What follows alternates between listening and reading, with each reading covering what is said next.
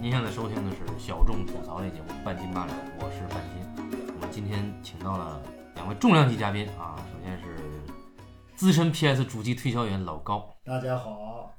然后是一吨先生。大家好，哎，我们好坏丑又聚齐了对对对，啊！那么我们今天开门见山啊，因为已经是新年了啊，我们嗯新年呢给大家放送了热门片，一个贺岁片，对一个有点争议的商业院线大片，明星云集，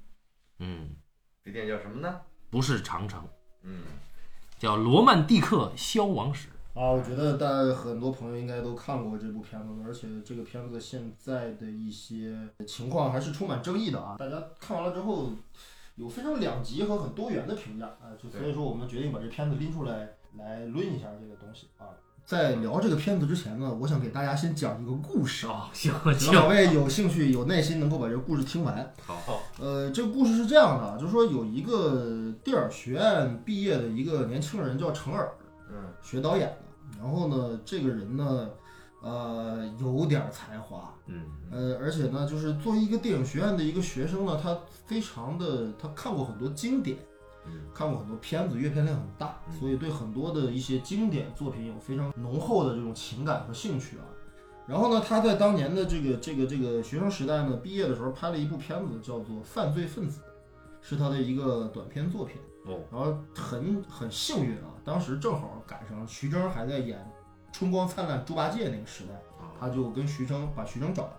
等于说这个犯罪分子这个作业吧，就是由徐峥来主演。当红明星，对，呃，现在是当红明星，当年还不是当红明星，当年只是演猪八戒的二流二流演员。嗯然后呢，他很有意思呢，就是这个短片呢赢得了很不错的这个声誉，嗯然后呢也为这个一个电影学院的一个毕业生啊，就是未来的发展也是铺了一条不错的一条康庄大道吧，应该这么说。但是很有意思的就是，呃，程耳仍然就是不是很高产。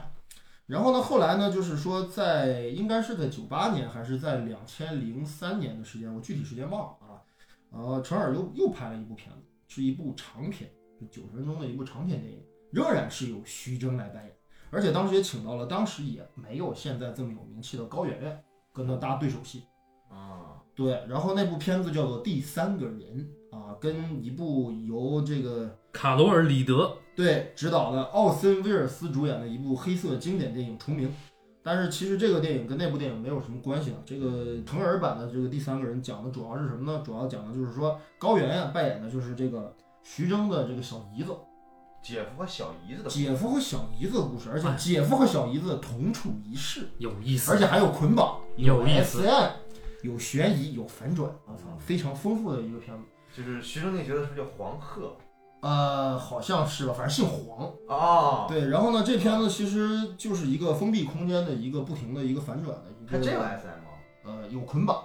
我知道这个肯很对一吨的 胃口，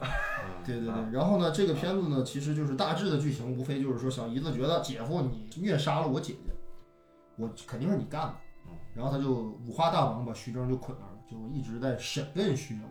是一个充满了 SM 倾向的这么一个作品。到最后，啊、就是有有一个结局啊，就是有一个可能还觉得比较出人意料的结局，然后这片子就就结束了啊，这么一个封闭空间，对吧？小成本。然后这个戏拍完了之后呢，就是第三个人之后呢，他就沉寂了很长一段时间。然后这段时间呢，就跟很多的年轻导演一样，他在寻求资源啊，寻找各种机会啊，跟各种行业内的大咖，对吧？就是在这个过程当中呢，跟他同时代的人几乎都火了，包括徐峥，演员出身的一些，一些后来成名的一些商业片导演。然后呢，这这这之后呢，就是在一三年还是在一二年的时候吧，他得到了一笔钱，就是华谊给了他，然后这笔钱他拍了一部片子叫做《边境风云》。嗯嗯然后呢，这个啊，对，说到《边境风云》之前，我还要再呃提一件事情，就是说这段时间啊，程耳同学啊，呃，在这个这个沉寂的过程当中呢，非常的寂寞，然后开始看很多经典的电影，然后突然他就看到了一部片子叫做《无耻混蛋》。嗯大家知道，这是昆汀·塔伦蒂诺导演后来拍过的一部很有影响力的一部作品。嗯，然后呢，程耳看完了这个片子之后，极其的兴奋，有两件事儿刺激到了他。第一件事儿就是什么呢？第一件事儿就是说这是一个分章节式的故事；嗯第二件事儿就是这是一个多人物、多视点的角度的这么一部电影。这两件事儿严重的刺激到了程耳，所以成耳就是那个看看了这片子之后说这个这个这个这个好，这个我要学。然后呢，他就在《边境风云》当中利用了分章节的方法讲述了这个故事，哦，这就是我们看到的《边境风云》的由来。但是可能由于种种原因，《边境风云》没有能够完全实现他的野心和想法，所以呢，他仍然还想用这种形式呢做一部大一点的片子。这就是我们今年看到的《罗曼蒂克消亡史》。然后陈尔打算在这个多线索、多视点的这样的一个手法上面去处理一个宏大的题材，呃，来实现自己的野心。啊，这个就是我们后来看到的这个《罗曼蒂克消亡史》，一部黑帮史诗。那么这个东西到底如何呢？我们下面可以开始讨论了。这个故事也讲完哦了，里面有多少真实的东西呢？哎，两位自行判断。对，我我也可以把这个故事当成一个虚构的故事来听，也无所谓。我先解释一下，我们我们家楼下有恶邻居在装修，今天明明是一个周日啊，然后还是一个午休的时间，压挺的在装修啊，我也不知道这个北京有什么可住的啊，祝大家新年快乐啊！继续，我觉得有趣的一件事啊，就是我我看完电影就想找你们聊，不见得能把它做成节目，但是今天既然都有兴致啊，我们用两分钟不到的时间，先简单概述一下这是一个什么故事，哎，这是最难的一个地方。哎。呃，剧我情们概复述述了对吧？对，呃，其实因为呢其实如果要是细细讲的话，很难讲。就是它有一个时序的问题，呃，它我觉得它在它它是一个在时间线索上不难以理清的一个故事。呃，但是如果说把这里面出现的所有的人物和所有的情节线都讲一遍的话，我觉得可能稍微有点困难。嗯，那我们要试着去描述一下这部片子的主要情节吗？是这样，我们先定位主人公，也有助于我们之后聊。好，对，主人公肯定是葛优老师扮演的这个角色陆先你同生，意吗？同意，这个我同意。对吧葛优是这个《罗曼蒂克消亡史》的诸多线索当中的唯一主人公，对吧？对是绝对核心的男一号，对吧？当然这里面的试点非常的多，嗯对吧？？不止嗯那葛我优。刚才不是说了，吗？就是说这个是程耳导演看了《无耻混蛋》了之后，觉得《无耻混蛋》的多视点的这样的一个叙述手法，他很感兴趣，所以在这个片子里面采用了这个。呃，然后但是问题是，这个罗曼蒂克看起来略微复杂的还有一个主要原因，就是因为它不仅是多视点，而且还是乱序的。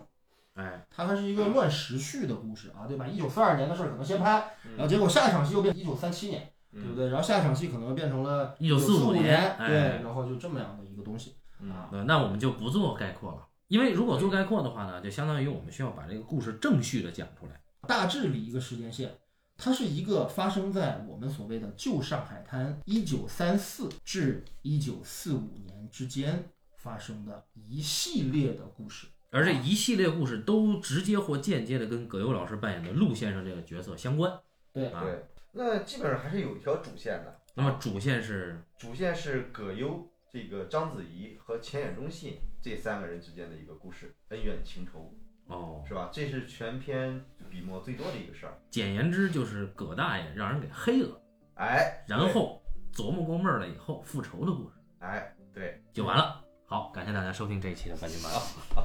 嗯呃网上啊，不管是微博还是微信，有很多公众号或或者是大 V，对这个片子呢褒贬不一。有的人就很迷恋程耳导演呈现出来的所谓嗯旧上海时代的黄金时代的那种，对，呃，把黑帮拍成贵族一样的这种感觉啊。当然，我也不知道他们知不知道什么叫贵族啊。嗯那么有人呢就觉得程耳导演这是在装逼啊，嗯这么长时间拍这么小的一个故事，嗯它无法涵盖这个东西，它配不上它的这个视听表达对啊，像过分炫。对，像我们我们的好基友，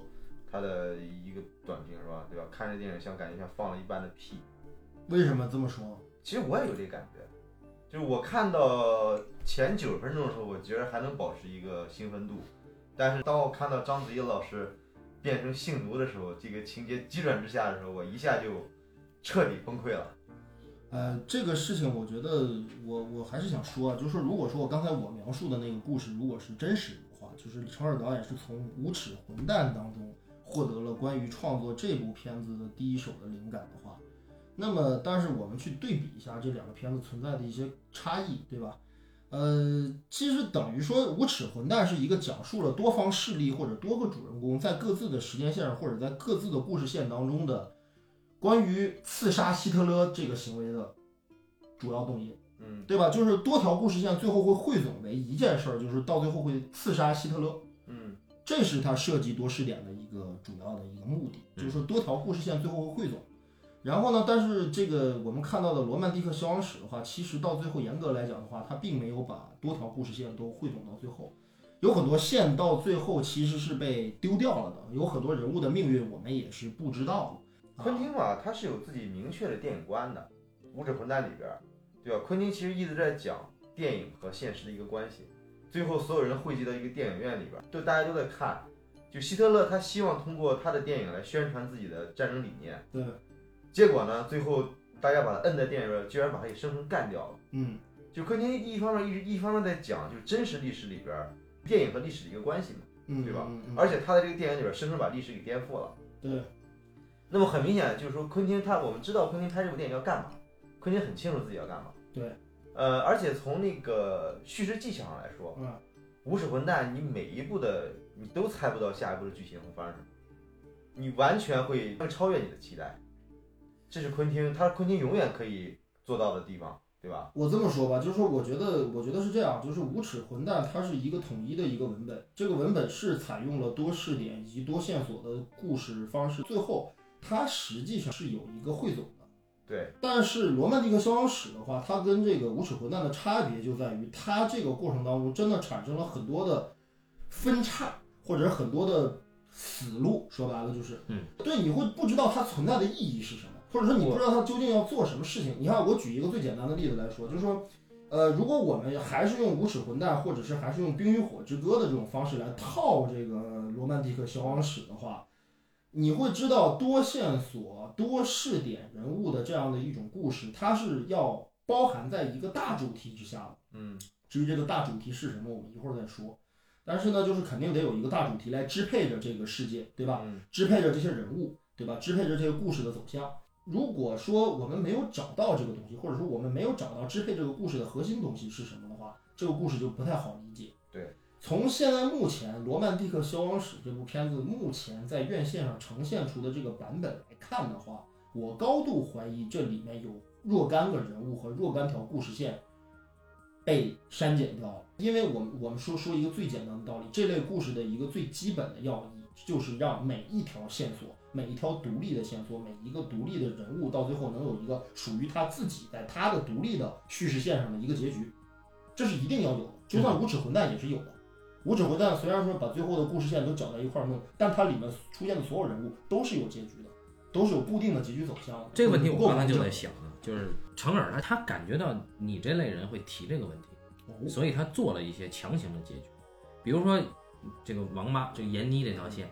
他有结局吧，死逼了，对吧？嗯啊，阿娇有结局吧，死逼了。当然，杜淳可能没有结局啊，还有一个杜淳不仅没结局，杜淳也没有，就一个叫来龙，一个叫去脉。杜淳这个人物既没有来龙，也没有去哪脉。有来龙的？不是王妈介绍过一个车夫，呃，不，这不能叫来龙。杜淳他自己的试点也没太清楚。其实对啊对，嗯杜淳严格来说，他没有一条绝对的叙事线是关于杜淳的叙事线的，嗯，嗯对不对？对剩下人都是有的，呃，陆先生有，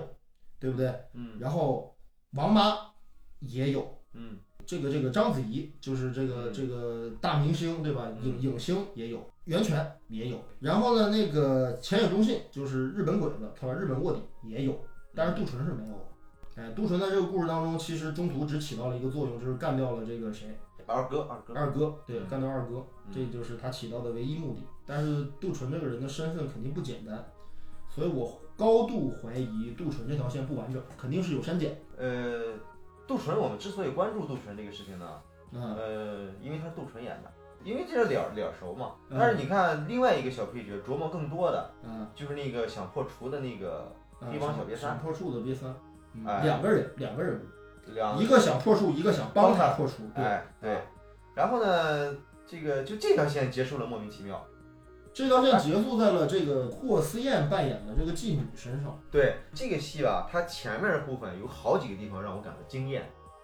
很大的惊艳点就是在于这个破除这条线。嗯，因为这个他不是受伤了嗯吗？他受伤了之后找到了那个妓女，然后呢，就是这里边下一场戏的时候，他这个伤就已经好了，俩人就已经过起了正常的生活。啊，对啊，这明显是一个故事线的一个意象，就是这个小人物在上一场六爷的线索当中，他就是一个配角，但对是啊在惩罚这个赵宝刚老师扮演的这个工厂的这个这个罢工的这个领袖的这个这个事儿上，在这个段落当中，视点就变成了这两个小瘪三的视点。你看之嗯前出现了什么？之前的时候，葛优和这个黑帮和日本人产生了强烈的冲突，啊，而且葛优他的妹妹被一家被杀，嗯啊，嗯这时候葛优自己的手下也被杀，对这时候葛优面临很强烈的危机了。那么这时候这个视点切到了这个小瘪三的视点，和这个妓女在一块儿可能过生活了很长时间了已经。嗯，那么中间这这个时间跨度这个交代，他是通过这种方式交代的，对吧？而且他也讲到日本人已经占领上海了，这两个人在在上海过着苟延残喘的生活。啊，那么我就很期待这场戏结束之后再怎么交代葛优这条线。这是一个典型的昆汀式手法，也是一个典型的一个乱序叙事的这么一个特征，就是说从一个大主线当中岔出去一条小辅线。嗯，让这条小辅线在下一个章节当中成为另一条主线的开始。那么这条线索到最后之后会融入到主线故事当中去，一种方法，嗯，然后还有一种方法是支回到开头去。哎，就是说，但不管怎么说，这条线得有归属，哎，没有，没有彻底断了。小瘪三到最后就跟妓女幸福的生活在了一起，我们只能这么理解为这条线索的结局。而跟大主有没有跟陆先生后来又有接触呢？有没有这个小妓女因为某种原因被灭口了呢？对，我们其实会想到这条线有可能很多种的变化或很多信息，但是没有，嗯，所以这条线就这样结束了。所以我也高度怀疑这条线也不完整。当然看到前面部分的时候，还有一个特别让我惊艳的地方，嗯，就浅野忠信这个人物的交代。嗯，哦那么浅野忠信，浅野忠信是全片里边第一个出场的人物。从字幕开始他就出场，对，字幕出现说他对，穿着长衫，讲着上海话。然后呢，中间有个交代，他就浅野忠信跟他们四个人打麻将，对吧？嗯，因为葛优马上就要跟日本人去谈判了，然后呢，千叶中信操着一口上海话跟葛优说：“哎呦，跟日本人谈判你可千万要小心啊，日本人是最坏的。”而且有个特别好玩的地方就是，他这把胡了之后他就撤了，嗯赢一把之后就跑，对就这是一个打麻将里边特别特别鸡贼的一个人，嗯，就那一段反正我觉得特太逗了，这个人说白了就是这日本人已经混成一中国通了嘛。他自己在台词里说，他说他是上海人。对，然后呢，下一场戏的时候，他就很庄重的穿着和服在做日料，而且还做了一点日料给那猫吃。嗯，我觉得那场戏也把我给震惊到了，神来之笔。就是他这两个时候，他一之前那场猥琐的状态和这一场这个庄重的状态完全不同两个人，你就知道这个人肯定是一个日本间谍。肯定是有问题的对，而且你这你知道这个人的心一定是归属日本的，啊。对，这个处理很漂而亮。对对，而且这是一个纯视觉的设计，对，它是一个必须要是一个纯导演思维构思出来的。对，你要靠编剧靠文字来写的话，编剧他无法做到这么传神，嗯导演可能也不知道编剧想表达什么。好，这是我们需要去肯定成尔导演的地方。对但是我在那一段的时候，我就有点出戏，因为他用了的配乐是《红蜻蜓》啊， 就是嗯《红蜻蜓》这个配乐，第一次听是在侯孝贤导演《悲情城市》里哦嗯，出现之后呢，就对这个旋律印象非常的深。呃，在那里面，它是更多的是寄托了一种日本的嗯乡愁和回忆对，。别看他已经跟中国人混成一片了，可是心心念念的还是我们大日本帝国。呃，对，然后在这里边呢，我就发现哦，千叶忠信其实心里还是日本人的心。对，第一违和感就是他用红蜻蜓这件事儿，嗯我就不太高兴了。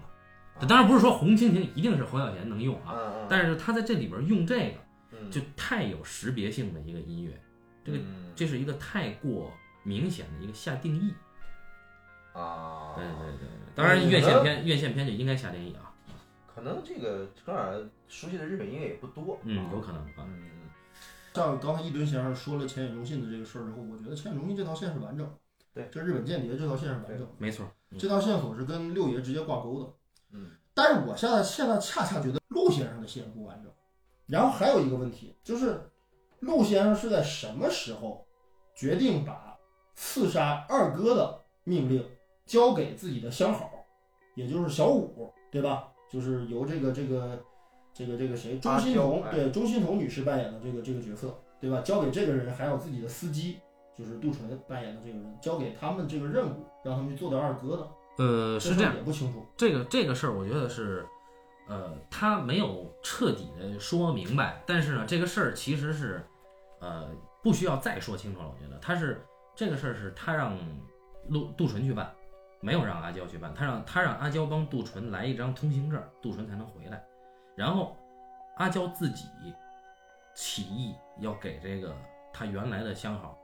陆先生报仇，所以他突然出现，杜淳也很惊讶。嗯对但是这里边有一个很奇怪的点，就是第一，阿娇以前是很缺这个试点的，就是阿娇只在这场戏里才出现了这个试点。对，其实第二小五也不完整，呃是线索也不完整。对第二就是阿娇这个人刚刚出现试点以后，她怎么想这件事儿，我们不知道。那在她不知道她怎么想的时候呢，她做了这样一个行为，我们事后可以去脑补出来。那她肯定是觉得，呃，要给陆先生一个交代，对吧？？嗯啊，然后哪怕自己他是抱着玉碎的心理去的嘛，对，但是这笔显得特别突兀，因为这场戏是从阿娇的视点又荡回到杜淳的执行者的视点了，对，我觉得这个片子最大的给我一个感觉，就还是它的不完整性。嗯，就是不管是主要人物，还是配次要人物，还是配角，还是应该我们把它想象成一个像《无耻混蛋》或者想象成一个《冰与火之歌》那样的一个文本的话，它在人物上确实在每一条线索上确实缺少它的完整性。我觉得这个电影就完全没有一个完整导演构思，这个他也做不到完整性呃。这个事儿我觉得有意思，就是关于这个片子是不是一个有着完整的、统一的导演构思的一个作品，这个事儿我觉得值得讨论。给大家 tip 一下什么叫导演构思。是这样的，我觉得其实导演啊，他就跟一个写小说的人，或者说跟一个写论文的人是一样的，就是他写他拍摄一部作品的话，实际上是为了完成一个他脑海中形成的一个完整的一个，你说是故事也好，是一个叙事命题也好，是一种意象也好，是一种情绪表达也好，就他是得有一套完整的对于一个作品的整体的认知的，嗯对吧？我这个作品要说什么，通过什么手段说，嗯通过什么人来说，嗯在什么时候说什么，传递给观众什么，嗯能够让观众总结出什么，这个总结出来的东西跟我的表达之间又有多少的契合度，嗯这些东西作为一个导演都应该想。那你觉得这个片子有吗？我觉得这个片子是有的，但是他没有做到，嗯，或者说没有做足。那他想是他想做什么？那你觉得他想表达一个什么呢？就那我们就得讨讨论讨论，对关于这个罗曼蒂克消亡史这么一个片子，究竟他妈说了什么，或者说他究竟想说什么这个事儿，嗯我们就得讨论这个问题。哎哎，首先我们知道，好像他之前的片名不是《罗曼蒂克消亡史哎，嗯》，他叫《旧社会》。对我他妈听说了这个说法，我说操，旧社会，我操，对呀，这名让我们很震撼。啊这是对吧一个多么带有我们这个政治语境下的一个嗯对这样的一个一个一个定义，对吧？因为我们知道，在我们这个环境下，在我们的政治语境下，“旧社会”三个字儿代表什么，对或者“旧社会”三个字儿指代的是什么意思，对不对？对你作为一个导演，不应该不清楚这个事儿。那他显然是要反用这个命题嘛。对，我就看完电影啊，我特别困惑，我就想到底他想说什么。后来我一看那英文片名，我就明白，他英文片名叫啊 wasted time，就是被遗忘的时光，或者是被虚度的时流光，逝的时光，哎，或者浪是费的时光吗？呃，然后我觉得看完这个电影是 waste my time，确实哎是这样。但是问题是，呃，这里边其实能表达出一些问题。你看他的主人公是陆先生，陆先生见证了上海的鼎盛，一直到沦陷，最后到收复，对吧？嗯然后他又回到了香港。嗯那整个这个过程是由陆先生带出来的。那显然他想用陆先生的视角给大家一个曾经昔日这么美东方之都嗯啊，现在然后这里面的呃黑道的人都是这么样的讲究，大家都都是这样的生活的活法，但是现在就这样啦，一切都都他妈毁啦。啊，这就是他想表达的。揪一把，揪一把。对我他妈就想说这个事儿。如你果我觉说得这部电影到最后指向的是一个反日的主题，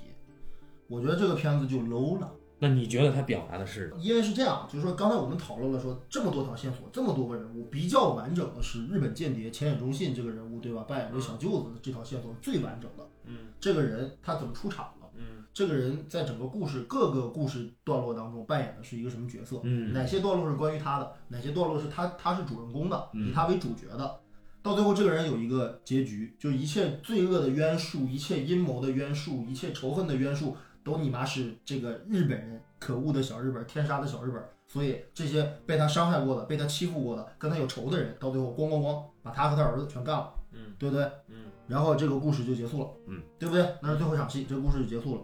那么就是这样什么？现在我不管这个文本，就是《罗曼蒂克消亡史》这个文本原始是什么样子，原始的结局是什么样的，原始的故事线是怎么配比的，我不管。我现在就从这个电影当中呈现出来这个这个这个结果来看的话，我只能得出一个结论是什么呢？它保留的最完整的是反日这条线，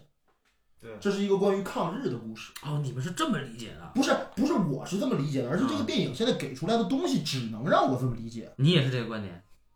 我认为这个导演完全不知道自己要表达什么，哦他就没有自己的表达需求，但是呈现出来的就是那个抗日故事。你看我们现在已经形成了三个观点，嗯，我觉得这个片子其实不是想说的只是反日的事儿，但是现在留下来的东西。把这个片子给弄成了一个他妈的就像一个反日的这么一个东西的片子，老高的观点，这是我的观点。然后一吨先生的观点是认为，我是觉得导演只是在玩弄自己的一个趣味。我的观点就是导演他在拍逝去的黄金时代，一切就美好的东西都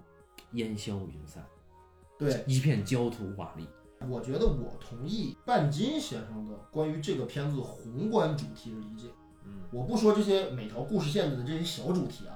有的是为了爱，有的是为了信仰，有的是你妈非为了义气，有的鸡巴是为了国家，对吧？国仇家恨，不管这些东西。但是它的大主题讲的是一个美好的时代的消亡，嗯这这个应该是它的大主题。我说的是应该，是因为它没做到，或者说从成片儿来讲，现在它没做到。但是这个应该是，嗯嗯，但是我觉得现在最可笑的是什么呢？最可笑的是，如果综合我跟半斤刚才我们两个人的意见的话，我现在已经感觉这个片子从目前这个版本的情况上来看，它单纯的变成了一个由于日寇的进攻，由于日本鬼子的阴谋，由于侵华战争的爆发。这个事儿导致了逝去的黄金的时代的哦消消落，我明白了，这个就没意思了。你的意思是他哎拍出来给人的感觉是这个。对，嗯，我的意思是我理解的，他本来想说的是那个，就是我也说，同意，我也同意它的大主题肯定是那明个。就算是日本人，他也没有说是日本人毁掉了这些东西，他的意思是毁掉这些东西的还是我们自己。呃，我是觉得啊，啊这个导演呢，他希望阐释出这么一个东西来。嗯而他既然命名为旧社会，那么也他一定也有这个有这个意图。嗯但是呢，这个意图只是说他自己希望是这样，嗯，但是呢，他完全没有把这种东西灌输在他的创作里边。就是一吨先生，既然这么说的话，能不能更具体的一一一点儿指那出？比如说我们对，我们讲一个他一个一个时代的一个消亡，嗯，那我们看那个最好的当然是一代宗师嘛。对吧？那讲一代宗师我我说觉得国产还有啊很多很好的，我说国产啊，啊，国产国产对吧？一代宗师里边这个事情它是非常非常明确的，两个人物宫二跟叶问，他们随着时代变迁，他们经历的这个变化，时代如何把他们淘汰，嗯，对吧？它是很明确的。嗯，那么，这个电影里边，我们能不能看到人物跟时代的关系？我们看不到。对，你说的是罗曼蒂克消罗曼蒂亡克史消亡史这个片子的人物与时代的关系吗？看不到，一点儿都看不到。对，就这个这些人物是可以放在任何一个时代的。我是觉着，程耳这个导演，他为什么叫旧社会？因为他很想拍黑帮，但是呢，现在我们又拍不了黑帮，哦于是他就觉着上海的黑帮很酷哎，当年的黑帮很酷哎，而且呢，就是说你想想，一帮人说着吴侬软语，做着杀人放火的事情，这是一个很有意思的事儿，多别么人没有浪漫的一个特质。对啊，别人没有做过。哎，这个事儿只有在旧社会有，我们就拍个旧社会。你看，当年有这个事儿，现在没有了。哎，时代消亡了。啊，我觉得一吨先生把这个这个这个程耳导演说的这个创作初衷说的太戏谑了，我不太同意。但是我从一个正面一点的角度来分析它啊，就是我觉得作为一个电影学院的学生、毕业生，然后有点创作的能力，而且也看了大量的作品，我觉得，呃，别说他了，就连我都曾经想过，我们中国怎么就不能拍出他妈《教父》这种级别的气魄的史诗片呢？嗯，那那他妈什么时代？中国这个这个社会的历史当中，什么时代的，呃，黑帮世界，或者说是那种地下世界，或者是黑金时代，能够像他妈的这个教父的那个年代有那种气质呢？民国呀，我只能找到民国。请看网剧《谢文东》啊，继续他妈谢文东是什么鸡巴玩意儿？继续继续继续，对，然后呢，就是我就说，我就说那肯定是民国。那民国又有什么呢？操，民国有很多东西啊，嗯跟教父一样的东西啊，黑帮家族对于娱乐产业、金融领域黑白两道的垄断，有啊，嗯对不对？上海滩的风花雪月的浪漫韵事，对吧？政界的、军界的，对不对？嗯各个政治势力的有吗？贩夫走卒，对不对？嗯啊，开小餐馆的、拉黄包车的、仆人、司机有吗？有啊，嗯，对啊，对不对？这个时代是一个阶层、力量、元素都非常完整的一个时代。嗯，它可以产生一个很高级的文本。对，对不对？它素材足够。然后我们再其实说的更露骨一点，其实这个片子就是从这个里边来的，因为我们知道，其实大家翻一翻，现现在在百度度娘上搜索“杜月笙”三个字儿，你看看那造型跟葛大爷是不是一模一样？葛大爷就是杜月笙，嗯，这个人是一个有良知的、有民族尊严的黑帮分子，嗯对不对？啊，他呢是从黄金荣先生那儿继承了他们青帮的这个整个的力量关系，嗯对不对？二哥又是谁？二哥就是张少林，那个造型一模一样，那个发型一模一样，对不对？张少林遇刺一模一样，因为他投日啊，嗯对吧？到最后杜月笙去了上海，哎，去了香港，到最后葛大爷去了香港，对不对？这些人物都是来自于真实历史的，嗯所以成人肯定是从上海滩的真实的历史当中找到了他关于这个故事的基本叙事的这么一些人物形象的设定和整个故事流程的设定，这一定是对他他他有这个灵感来源。刚才老高说的这个上海滩，嗯，这个其实有丰富的影像素材，对吧？刚才也说了一堆上海的各种素材，嗯，对吧？然后我就发现这个陈耳呢，就从素材到素材，只是把上海的一些事儿、一些人拍的很牛逼，拍的很符合他的一种意向啊，嗯他对这个黑帮分子的一种意意向啊，对吧？然后呢，仅此而已吧。我们看一部电影，比如说我们看一个《教父》，对吧？我们好像感感觉到最后这个这个 Michael 最后屠杀那个五大家族的时候，我们觉得很爽。嗯这是我们可能很多人就是非专业人士，就没有经过视听训练的人，大家觉得他爽的地方。然后如果说经过一些视听训练的人呢，比如说他对里边儿《教父》里边儿，比如说像这个 Michael 杀那警察局局长，嗯，或者《教父》的出场，嗯对这种事情觉得这个视听处理太棒了，我一定要把这东西拿过来，我一定要做一个类似于这种东西的处理。那我觉得程耳呢，就停留在这么一个阶段。呃，我我觉得他确实在拍法上，包括在手法上，确实借鉴了很多经典黑帮片的一些段落，对，包括一些镜头的运用，包括一些暗杀方式，包括人物中枪的方式。这里面大量的对于《教父》啊，对于无耻混蛋啊，对于低俗小说啊，很多东西都有借鉴。而我觉得这个导演的这个水准仅停留于此啊。呃、你知道他，说这个东西，我想表达什么主题，提那个提炼出什么东西来，嗯，完全不具备这个能力。他甚至说这个导演都不具备一个剧作能力。 《边境风云》大家都看过，嗯《边境风云》其实在剧作方面就已经暴露了一些问题了。那么我们就说分段式的电影，像国外，像昆汀这种，我觉得他太天才了，就是说你真的没法儿跟他比。那像冈萨雷斯这样的，我觉得应该算是可以学习的一种分段式的这个这个技巧。但冈萨雷斯他的主题是非常明确的，对，我觉得其实线索多，人物多，你用散点，呃，你对用多点叙事也好，你也可以写一堆人物，但是这些人物你的用意是什么呢？啊我觉得就是这种题材呢，我首先必须得承认一点，就是程耳这个野心确实值得人钦佩，因为在中国这个电影环境下，在这样的一个制作技术下，在这样的一个制作意识下。啊，连葛优都是看到这个罗曼蒂克的这个剧本之后，不都不都不都直接就说我没看懂，或者说没太看懂究竟要怎么回事，就是这么一个环境下，你要做这样的题材真的是很困难，不管是对于你作者本人的这个要求，还是你真正是否有你真正这个艺术创作的这种传统，能够让你可以操作得了这种故事，或者你能够驾驭得了这种命题和这种容量的故事，都有很大的这个局限性。呃，当然就是程耳硬着头皮干，积极意义就在于吧，他不管他是利用这个这个华谊，还是利用什么样的资本，能够撬动这么一批一线的，应该是国内最一线的演员了。我们不说这个《罗曼蒂克》里面每个人演的好与坏，啊但是起码基本上是这个阵容在国内已经是顶级了。所以说我在这点上我我肯定他，嗯，但是他做这样的故事，或者是做这样的命题，真的是有点力不从心，捉襟见肘说到这些演员啊，啊。我其实尤其佩服程耳的一点是，他怎么能让章子怡演这么一个角色的？而且我更不明白的是，章子怡老师是吧？国际章，他怎么演了这么一个角色呢？艺术，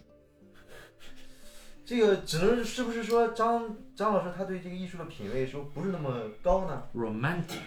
我觉得吧，我觉得其实这个角色还真的章子怡演很合适，呃，这个我承认，肯定对，章子怡肯定演合适。就是对他有些段落里面还真的是，就是我国内你转眼一想，哪个演员演这种戏都他妈的挺膈应或者挺夹生的。嗯但是章子怡演过这类的角色，嗯而且能够把握得了这种角色，就是在人物分配上，哎，在人物气质和人物的这个功能上，我觉得成尔还是比较清晰的。嗯，就他肯定选的这些人都对。嗯，哎，唯独说让我觉得不太对的人，可能就是那谁，我觉得闫妮儿不太对。啊，闫妮儿不是一个上海气质特别足的演员，但是就是她非得演成那个样儿，反正稍微有点别扭。说回来，刚才就说这个导演利益，或者说这个这个叫什么导演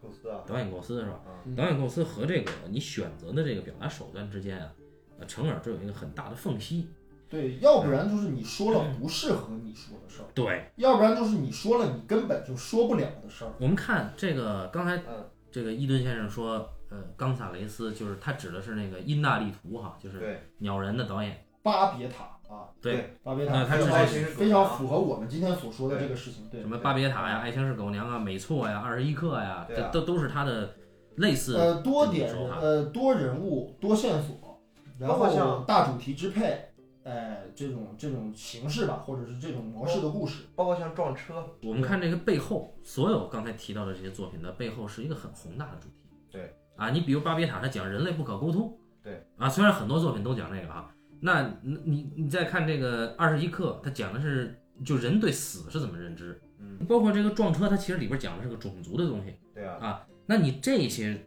够分量的东西，你用这种散点，可以去照顾到方方面面。对，我觉得是这样他的，我觉得就我我我觉得半斤的话，我得补充一点，我觉得不是说这些主题是够分量的，而是这些主题是清晰的。嗯，这就是起码说我我要组织一堆事儿，我要设计一堆人物，我设编了一堆故事之后，我得知道我要为什么要这么做。清晰是第一位的，第二位它一定要够分量，不然的话，它用这个是没有意义的。在剧作上来说，其实很简单，它散点故事一定有很多不同的主人公，但是不同的主人公他面临的是一个相同的困境。对。那么我们再看《罗曼蒂克消亡史》，哪一个人面临相同的困境了？你甚至都不知道哪个人面临什么困境。你无非就是章子怡、葛优和浅野忠信这三个人啊，。还有源泉嘛？呃，源泉啊，对，啊，对啊，源泉是有困就境，但是他们这些困境跟这个导演他要表达的那个我们猜出来的那个利益是没关系的。是不统一的。对或者说，我如果说我现在理解《罗曼蒂克消亡史》这个故事是为了讲一个黄金时代或者一个镀金时代它的消亡，嗯，一种人的精神价值被泯灭这样一个主题。那那么我觉得符合这个线索的故事，其实源泉那个故事是符合的。如果要这么理解的话，强行这么理解的话，源泉那条线是符合的，就是一个女人，对吧？一个追求真爱的，一个追求自我价值的，或者一个追求就是有有着非常非常呃这个美好追求的一个女性，一个美好的女性，然后迫于到呃现实的压力和阻力，呃，然后她不得已放弃自己的爱情，不得已屈从于现实，这是一种罗曼蒂克或者是一种美好时代消亡吧。源泉那条线，它问题就在于这个事情是我们很多传统演义小说里边儿，啊，呃，嗯甚至传统评书里边儿都可以见到一个霸道的官员强抢民女。如果说你把源泉这条线想扩成这么一个事情的话，那那么在老上海的背景里边儿，那么就是说这个时代已经提供出新女性来了。我们应该把袁泉塑造出一个她是在追求自己新女性地位的这么一个女人，然后发现自己还是像古代的女人一样，必须要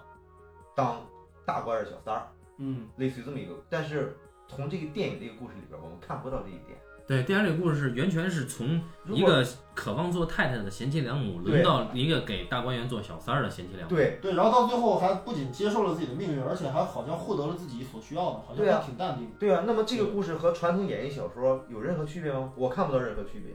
你感觉不到这个人在这个过程当中的抗争，不对啊管是说，不管是说我是抗拒权威啊，还是抗拒我的命运啊，我他妈的我就屈从了。对啊，那对么吧这条线我认为是没有主题的。对，啊嗯那好，我们再说另一条线，比如说葛优这条线，这是嗯这是核心人物了。那葛优这条线，它有两个困境，如果一定收困境的话，嗯第一个困境是生命困境，嗯就是说他面临着一个哥们儿合伙人投日，他不投日，嗯，然后他被合伙人算计，他得逃命，这是他前面的困境。后面什么困境？后面是面临着一个真相的困境啊！但是后面这个困境他没有说这个真相给他带来多大的痛苦。比如说葛优之前他是有多维护他跟钱野忠信之间的关系，他有多维护这个家庭的美好，他为之付出了什么，捍卫了什么，甚至这起个了什么是有变化，的，这个没有是有的。基本没有，只是呃吃几场，只吃吃几场饭就完了。吃你几场饭，然后葛优这个人就是陆先生，他的整个的到处和稀道泥嘛德力量，或者说他整个的价值，就是价值价值取向，是一个大致的什么样的状态，我们是能够看出来的。我啊们只能，我只能说是大致，就是我不说他承载了多么高级的，或者说承载了多么伟大的情怀嗯，但是这个人对兄弟忠诚，这咱能看出来吗？嗯对吧？对这个这个这个这个国家忠诚，这也能看出来吧？嗯对吧？对他妈的这个这个弱者同情，你也能看出来吧？嗯，对不对？这不就是这个人身上的品质吗？这这个是有的，呃，只能看但但我只能说什么呢？我只能说这个人物有这些品质，不能代表着他就是那个时代或者是那个美好时代的代言人。就是葛优身上的品质，或者说这个陆先生身上的品质是不能够代替那个时代的，或者他没有那么强的承载力，能够装下那个时代赋予他的东西。事实上，我是觉得葛优是有一个困境的，因为前面交代出葛优跟章子怡有一些暧昧的关系，嗯，这个困境就在于她是老大的女人，对啊，加上这有点俗套，但另一方面来说，这确实是一个很强大的困境，对吧？他他他他可以章子怡说咱俩私奔吧，然后这这预告片里边就有一台词，嗯葛优说不行，我要照顾太多人了，啊，说得好，对啊，哎，这个是一个这个是一个很切实的困境嘛，对，而且就是这个电影很聪明的一点嘛，就是说我们说这个电影根本捏不到一块儿去，但是最后让你感觉到它是一个完整的电影，是因为它有一个最后有一个情感的落脚点。葛优跟章子怡这个算是一个若有若无的一个情感，最后他俩还是走到一起了嘛。从就是虽然不是说情感走到一起，但是最后他俩起码还是在镜镜在镜头里站到了一起。对对对，葛优拯救了章子怡，而且最后他俩复仇了，成功复仇。嗯那么这算是一个这个故事讲完了。当观众这一点啊，终于把我们这个万恶的日本人给干掉了。当观众这一点情绪宣泄的时候，你就可以认为这个电影完了。嗯，所以说，成人很聪明的把观众给骗过去了。就是说两种可能性，第一种可能性是稍微积乐观一点的可能性，第二种是稍微悲观一点的可能性。第一种可能性，为什么说它是乐观一点的可能性呢？就是我们假定成尔其实是对这个故事有我们刚才所说的那种最高目标的那种完完善的，就是每条人物的线索都是有完成的，包括有人猜测杜淳其实是国民党的特工，嗯，对吧？国民党中统局的人，对吧？如果假定我们想象杜淳那条线也完整。嗯到最后，陆先生他们等人是被当局或者被某些政治势力最后干掉了，而不是被日本人干掉。那日本人已经给了他们致命一击，但真正让他们瓦解掉的是新时代的新的政治势力。嗯假定啊，我只是说，假定他有这条线，那么这个故事就存在一种被官方阉割的可能性。就到到到最后，哎呀，你不能说这个建国之后把日本人打跑之后的事儿了，你不能说真实的上海滩的这个这个这个这个这个这个帮会或者是叫这个这个叫呃对吧？你不能说这些事儿他们瓦解或者他们真正消亡的真正的历史原因，就是这个会党真正消失的历史原因，哎，不能说。所以说得删，对吧？得删。那么删掉了之后，那那能说什么呀？哎，抗日这事儿可以说。所以说，最后干掉前野忠信，成为这个故事最后的落脚点嗯。这是乐观的想法，悲观的想法就是鸭不知道该往哪儿走，或者说他不知道该怎么去解释或者怎么去完成这个故事。所以说，就到最后又变成了前野忠信日寇啊，残酷的日寇，凶残的日寇被干掉，就就可以收尾这个故事了。呃，就是这是两种猜测我是、啊，我我我倾向于我始终倾向于你的后第二种猜测嘛，就他没完成，他没有能力，呃他没有能力，完成。他没有能力完成。就是说，我们如果说一个导演他嗯真的非常想拍一个主题的话，比如说这个这个时代的消亡，嗯人和时代格格不入。嗯，那么，如果这个这个故事没法按照现在的审查走下去，嗯他会选择另外一个故事，因为导演他他的表达一定是他的切肤之痛，他无法放弃这个东西。你比如说像李安，像徐浩峰，嗯，他们永远是有自己一个主题表达的，因为是他心里而想且说的事我儿我。甚至觉得，其实徐浩峰先生在之前那几部作品当中，已经有了一些，或者说有了绝大多数的我们今天讨论罗曼蒂克应该可以表达到一对啊个什么程度的一个东西。对啊，其实徐浩峰是已经做到了部分，我觉得。但是成耳的档次，就是刚才我已经说过好多次了，我觉得他就是停留在那个水平，就是玩一玩自己一银一把嘛。那就是说你，我写了一批上海滩的叱哎咤风云的，对吧？对然后纸醉金迷的，哎，对不对？然后残酷血腥的，对啊，呃，然后操他妈啥也提炼不出来，对或啊，者啥也说不出来对啊，我们借你的话，就说徐浩峰这个事儿。啊。呃，徐浩峰他他有一个点是比成尔更懂剧作太多档次的是，他明白他自己不会说一个逝去时代，嗯他，从来没有这种主题。徐晓峰的主题是他的时代会寄托在一个具体的东西上面嗯，对啊，啊，比如说武道嗯啊，比如说这武个林诗道嗯对吧武林师道，啊，武林江湖，对吧？？啊它其实寄托了一个更具象的东西，才能够进行打得准的一个叙事。对它的那个大的东西，它会有一个集中火力的点。对啊，那你再看《一代宗师》，因为是徐浩峰编剧，那么他也寄托在这个武林里面嗯啊，通过武林去显影这个时代的落寞。那你成尔他寄托在哪儿呢？假如说有可能寄托的话，两个选择，一个是黑道，一个是抗战。那么，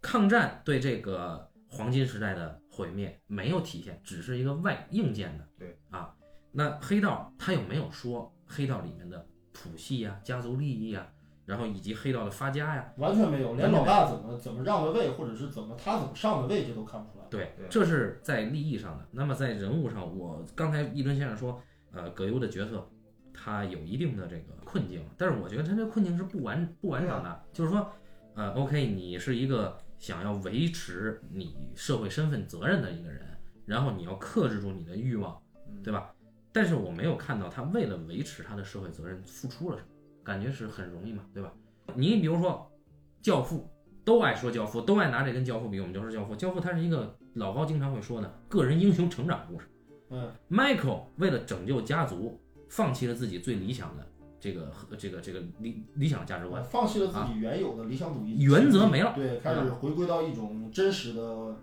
丛林嗯法则，对对，开始回归到自己本属的这个这个属性上，本身具有的属性上。哎我们知道 Michael 他牺牲了什么，对吧？嗯，那我们知道这个分量有多重，那葛优做了什么，我们不知道。最可恨的是，这个逼人就是这个陆先生，他的状态，我不知道是成尔 hold 是没 hold 住葛大爷，还是葛大爷根本就不知道该怎么演。这个人物从头到尾他妈都是一种状态，说词儿是一种状态，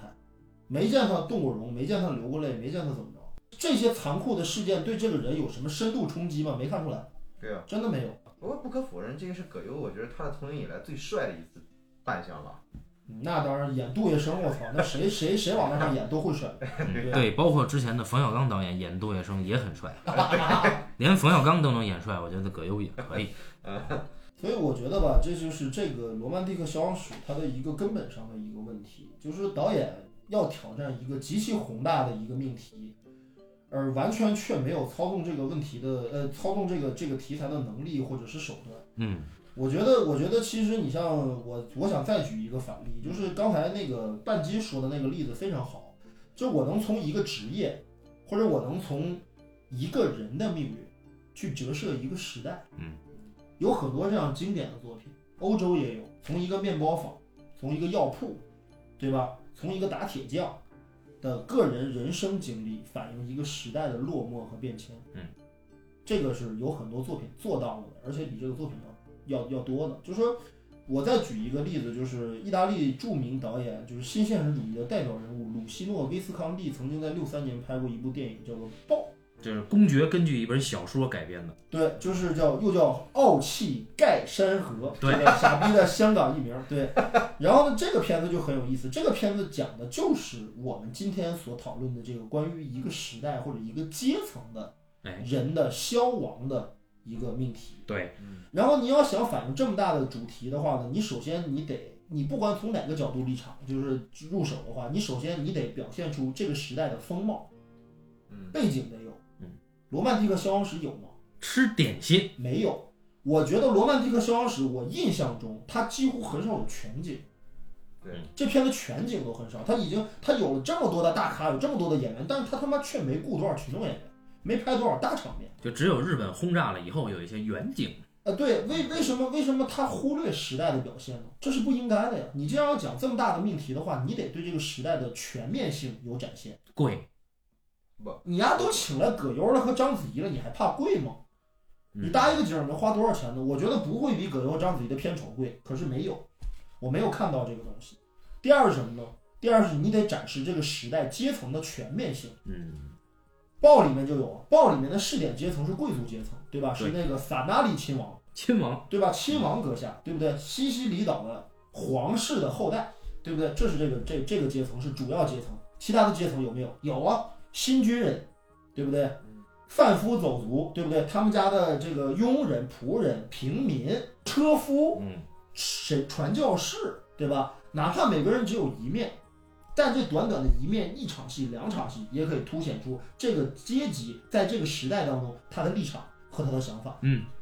对不对？嗯那第三是什么呢？第三需要你要对这个文本当中有一个整体的一个指导思想，就是说是什么东西导致了这个时代的消亡，导致了这个阶层被淘汰出历史，这个你必须给出来，嗯，因为你做这个故事就是为了这个做的，报里面给了没给出来？当然给出来了。贵族阶级的没落是因为什么？因为他妈城市资产阶级的兴起，因为整个权力中心的转移啊，对吧？因为贵族的道德价值观的陈旧和落伍，对不对？那么这些所有所有的东西全部都被展示出来了之后，你就会发现一个故事它具备了它相应的深度和广度。对，这个《罗曼蒂克消亡史》有吗？也没有。所以说，这个《罗曼蒂克消亡史》是一个典型的缺少了以上种种，让这个题材真正能够应该达到一个它能够达到高度的这么一些东西，它都没有做到。而且它的拍法极其单一，我就不说什么了。那个时代，如果你想镀镀金，你想黄金，你想漂亮，你画面当中你给我点美国往事的那种、那种、那种构图和那种他妈的那种、那种、那种设计，你给我点教父的感觉和设计。上海滩那么纸醉金迷的世界，你把那个时代的华丽和浮华给我表现出来一点，有没有？没有。整个罗曼蒂克的场景，我觉得我给这个这个这个电影的美术设计打一个打一个不能说负分吧，但打一个很低的分。我觉得人物造型设计的可以，但场景设计简直等于没有，对，它场景设计场很廉景非价，常粗糙。很廉价。然后呢，其次，拍法极其简单一，嗯两个人对话，嗯全景长镜头、中景长镜头，嗯很多观众以这个所谓的文艺青年，嗯，这个东西反映了贵族，上海的黑帮它有贵族的基因，然后有贵族的这个表达方式。然后我们看你这个贵族是从哪儿贵出来的呢？啊，OK，吃饭吃点心，吃点心就贵族。其实因为只是这里边所有人物看着都很有范儿，就让他们觉得是贵族。哦，一会儿我也想说说一下这个这个里边这个人是多么的猥琐啊！你看你先讲我先说是硬件的哈，啊，就是这个，你看刚才接着老高的说，他说这个美术置景，这是我要极力吐槽的。我们先看吃东西吃的什么东西。小笼包，呃，小笼汤包不是不可以吃，嗯啊，但是第一，它是什么时候吃；第二，它代表了什么阶层去吃。但你看啊，就是简简单的一场戏，你说吃一螃蟹，《红楼梦》里的螃蟹怎么吃的？哎，因为吃一个螃蟹的话，可以折射出这个这个这个阶层的生活状态，嗯，对不对？你吃东西这种戏的话，操，不能只他妈聊天儿。然后我们再看他们家族聚会，嗯这个都老在台词老在强调王八今天做了什么什么菜。嗯你嗯看那些菜端上来的，应该就是北京平价淮扬菜饭馆啊，而且还是淮扬菜三线城市淮扬菜的那种端上来的啊，什么菜心儿啊，嗯呃，而且那个菜心儿做的还是极不讲究，它是先用碗扣过的，然后再把碗揭开端上来，是留过这个形状的痕迹的。嗯那么最后再看什么呢？看这个盛菜的器皿。我们都知道，我目前为止看到过最牛逼的中餐盛菜器皿是海上花嗯啊，它是真是从这个古古董行淘过来的。啊，那这边的碗是哪儿的呢？我带大家去一趟这个东郊市场啊，就能买买过来啊，无数的一模一样的同款 啊，为什么呢？嗯对吧？是因为剧组缺钱吗？不是，是因为导演的态度，是因为美术置景的态度。我觉得缺钱啊，看怎么个缺法。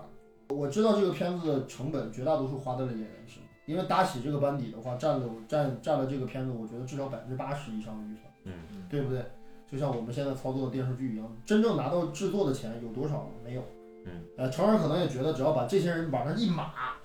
对吧？把那个样儿一摆，嗯把他们写那些词儿一说，嗯哎，这个浮华的时代，或者这个高端的时代，或者这个充满着这种，啊、一个这个这个他臆想出来的那么一个气度的时代就出现了，嗯远远没有那么简单。我觉得其实咱们举一个再举一个例子，就是《色戒》，对吧？李安导演的《色戒》，大家知道，那就是一个狗男女的故事，对吧？一个狗男和一个狗女的故事啊，我我我我这这样用词不恰当，大家这个当一乐儿听。但那个片子有没有对于时代氛围的描写？有，就是一个简单的男女之间的风流韵事，对吧？一个简单的爱上了一个不该爱的人的这样的故事，他都有对那个时代非常非常传神的表现，不管是打麻将，还是珠宝店，还是街道，还是特工，哎，都还有是旗袍啊，都有表现。嗯《罗曼蒂克消亡史》里有吗？没有，或者说很少。所以说，这就是一个外部显的形态和你内部表达之间存在的一个一个关系。就说你让我相信这是一个浮华的时代，让我相信这是一个充满道义的浪漫气息、浪漫主义气息十足的时代，对吧？你有没有让我感知到这个浪漫主义气息，让我感受到这个时代的浮华？没有。所以贵族贵在哪儿呢？对啊，你跪在哪儿呢？刚才我我说就第一场戏，葛优跟赵宝刚那个段落，啊，是让我极为不满的一场戏。还而且还是开场戏，哎，对，那赵宝刚作为一个工会的领袖啊，嗯那可能有一定的左派背景，这个事情我们不好说，这时候我们这个我们就不阐释了。嗯，然后呢，陆先生为了劝他把绑架的人给交出来，然后呢，动用了什么手段呢？把这个赵宝刚的小妾的手给砍了下来。嗯，啊，我这个行为，你要是在美国的黑帮电影里边儿，不管多么操蛋的黑帮，他都干不出这种事儿来。你这个行为实在是太恶劣了。你可以把他，你可以把他老爸的手给砍下来，但是你不能对妇女儿童下手。嗯，那黑帮，黑帮，在我的印象里边儿，黑帮始终是要有保持这么一个底线的。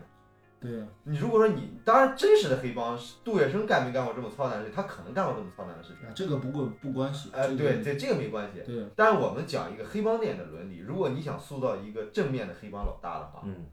一吨先生的意思就是说，黑帮的贵族性啊，在内在行为上应该体现为有所不为，对，它就区别于贵族黑帮和屌丝黑帮。嗯哎哎，这个地方让我让我感觉极度屌丝，而且呢，单从叙事上来说，那场戏我觉得也非常的 low。他怎么着呢？一开始跟赵宝刚说说，我昨天才给你媳妇儿送了个手镯，是吧？咱这嗯事给办了吧。赵宝刚说不行啊，你说这事儿真不是我干的，我尽管很尊重你，但是你这事儿你让我怎么办？嗯，比如说死不承认，啊那比如说，那吃点心，吃点心。嗯，下，然后呢，叫了这个这个里边传出话来，跟两个喽啰说，赶紧出去备点心。然后这两个喽啰就走了。这个时候我就已经感觉到出事儿了。嗯，那么下一场戏，一帮人在这吃点心，这时候我就觉得赵宝刚已经怂了。我以为下一场戏，对，因为之前已经交代出那个他那个小妾的玩弄那个手镯嘛，嗯，我以，但是这时候我已经感觉到是是不是砍那个小妾的手了。嗯，那么在这个地方，我作为一个观众，就我感觉我其实我已经跑在这场戏的前面去了，我知道他是干嘛的。嗯，我以为下一场戏的处理会是，这个吃完吃完这个饭之后，赵宝刚直接就把这合同给签了，葛优让他干嘛他就干嘛。然后这场戏结束了之后，发现那个点心，把那点心盒一拿开，发现底下放的是一只人手，嗯，对，把中间砍手这些段落全部去掉，省略掉，嗯，就是我以为这样处理，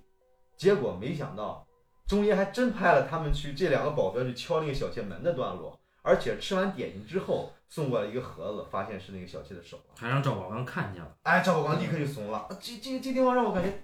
太 low 了。按理说，在视听表现上，程耳应该是他们他们前后那一届导演系相当有视听表现才华的人对啊，啊嗯，但是他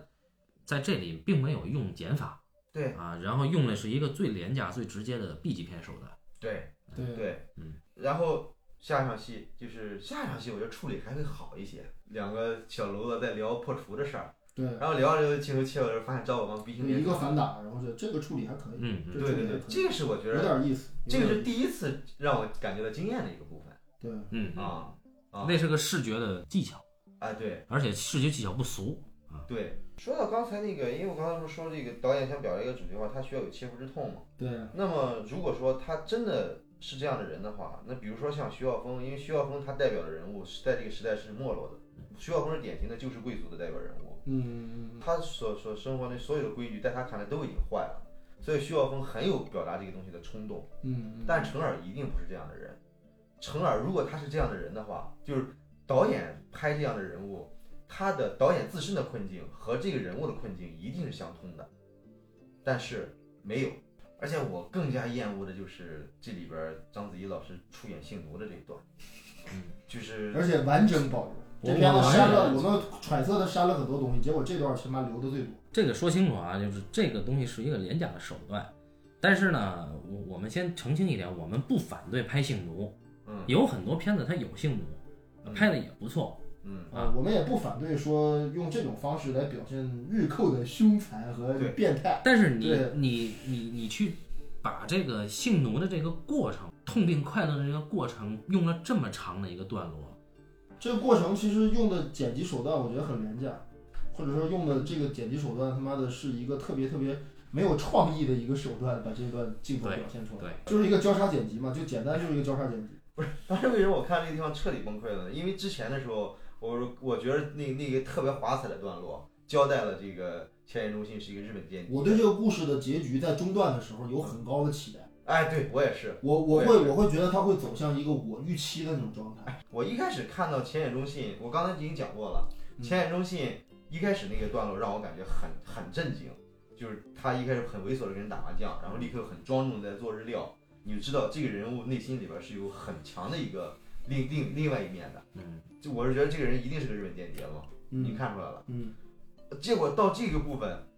你你突然发现，就是之前说他那日本间谍那种庄重感，你觉得这是这个人物强大的地方。结果到这个段落里，突然发现他很猥琐的吧，又很残暴的把章子怡当成他的信奴，而且让章子怡穿和服，整天又看章子怡。我这个这个人物太 low 了，就是这个人物一下变成了我们塑造的那种，就是非常典型的日寇形象，就是我对啊们说各种大屠杀当中的那种没有人性的、毫无逻辑的，然后以恶以恶为最根本驱动力的一种他妈的这种这种日寇形象，对啊，对不对？就这个人，如果说你想讲罗曼蒂克消亡史，你想哪怕想描述敌人也是有气质，敌人也是有审美的，或者敌人也是有他的原则的，嗯，如果你想这么去解释这个事儿的话，你的逼格显然更高。显然，日寇到这个地方已经原形毕露，日寇就是禽兽，没有任何特征，跟之前的所有日寇都一样，就是禽 兽。那你就说我们的血战钢锯岭，人对，家最后讲那个日本人这个切腹那一段，人家表现的多么庄重。对他们很残暴，啊但是他们确实很庄重啊。呃，对啊，而且我我很难想象他会很有趣味的，他似乎在把玩这个性奴这个这个这个情节。他很享受，哎，对，这让我最他妈不能忍的。这个东西跟种族来说没有任何关系，但是我觉得他，你包括他之前的那个《边境风云》里边儿，嗯对吧、孙回炉养了一个小女孩儿，最后把这个小女孩养女养成了自己的女人，对吧？就是这个里边儿你能看到这个导演潜意识里边儿对女人的一个态度，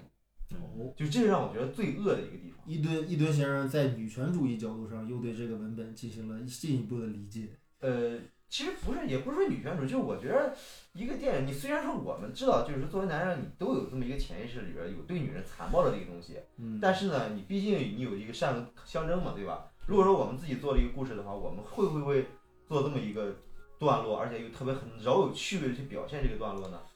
就是我老是觉得说你在讲一群人或者一个群体的人或者一类型的人，就像《无耻混蛋》里边儿一样，嗯，无耻混蛋》里面每一个人都不 low 的，对啊，虽然他们看起来可能可笑，但他们不 low 的，不能让我前后感觉到这个人不是同一个人。就比如说钱宇中信扮演的这个日本人这个形象，就是到最后我让这个时代的消亡，或者让这群我们的这个中华的好儿女们，对不对？通通都他妈的被弄成了一个操人不是人不像人鬼不像鬼的这么一个状态了。原因是什么呢？就你妈是万恶的日寇干的。哎，对不对？那你就把这个矛头指向指向在了这个唯一的这个日本人身上，你不就变成了一个反日的故事吗？你把日本人最开始那么写，你现在又这么写，到最后你要让他那么死，日寇不就是罗曼蒂克消亡的根本原因吗？对不对？那你除了这个理之外，你还能总结出什么来呢？那更恶的是葛优他在里边作为舅舅杀了自己的亲外甥，对，嗯，也是杀了一个儿童。没没关系，我干的是日寇，妈跟日寇杂交的也不行。哎，对，不是你这里边儿不是这里边儿，但是我是觉得让观众爽的地方就是说，狠狠的报复了这个该死的我毒这个地方是我觉得最不舒服的地方，哦连他妈那个性奴那段我觉得还好，我这但是这这块儿是我觉得最不舒服的地方。对吧？这个这个地方已经残忍至极了。所以但是中呢就是中国导演吧，他没有好莱坞的那一套宗教影响下的原则，就是 no women no kid。啊呃，这这不是一个简单的妇女儿童的问题，这会让你塑造的人物或者你表达的这个时代的精神价值在这一块儿消失殆尽。就我会简单的归结为，像日寇复仇用什么样极端的手段都可以，就像日寇用那么样的极端的手段对我们一样。对，所以你妈还是一个反日的电影，对不对？到最后就没你你你咂摸不出什么来了。这么大的一个命题，这么宏观的一个命题，这么他妈的多的人物，他妈到最后鸡巴是反日的一个片子，你能说得过去吗？哎，其实啊，其实如果说真要落到最后杀他外甥那个点，啊，也非常好。如果说你把葛优一开始塑造出一个他有自己的原则，而且如果你在交代出他和这个他外甥的感情，嗯把这一点都给交代清楚，就像最后 Michael 教父二里面 Michael 杀他亲哥哥一样，最后他做了这么一件事情，那么葛优这个人物就彻底给立住了，但是毫无交代，最后只是最后葛优做了一件很残忍的报复而已。那个陆先生在整个前野朱信到最后那个反水了之后嗯，就消失了，对啊，包括在性奴阶段什么之后都消失了，你不知道这人干嘛去了，你对也啊不知道这人在这个过程当中他怎么想的，对啊你，也没有表现过他对这个家里被灭门，包括帮派势力被日军瓦解之后的痛恨和他积蓄力量去复仇的过程。对，你也没有看到，对，反正到最后你知道他，反正肯定恨他，然后就把日本人，谁不恨小日本呢，对不对？对啊杀小日本岂不是天经地义吗？对啊，对不好，对？我们终于就是解开了我们一开始为什么要聊这个电影，就是大家也明白了，其实程耳导演他缺乏一个导演利益，然后这个手段跟他想要表达或者他已经表达出来的东西都不匹配。我觉得其实聊这个片子吧，我是挺矛盾的，因为我首先对于这样一个作品在今年推出，以及它得到了正反两方面的这个讨论之后，我觉得起码我肯我该肯定的地方就是，我觉得这起码是一个导演真正他想做的东西。嗯，它不是一个被商业资本裹挟或者是被强奸的，它真的是导演由内而发的想做的一个故事，而且它不是很市场，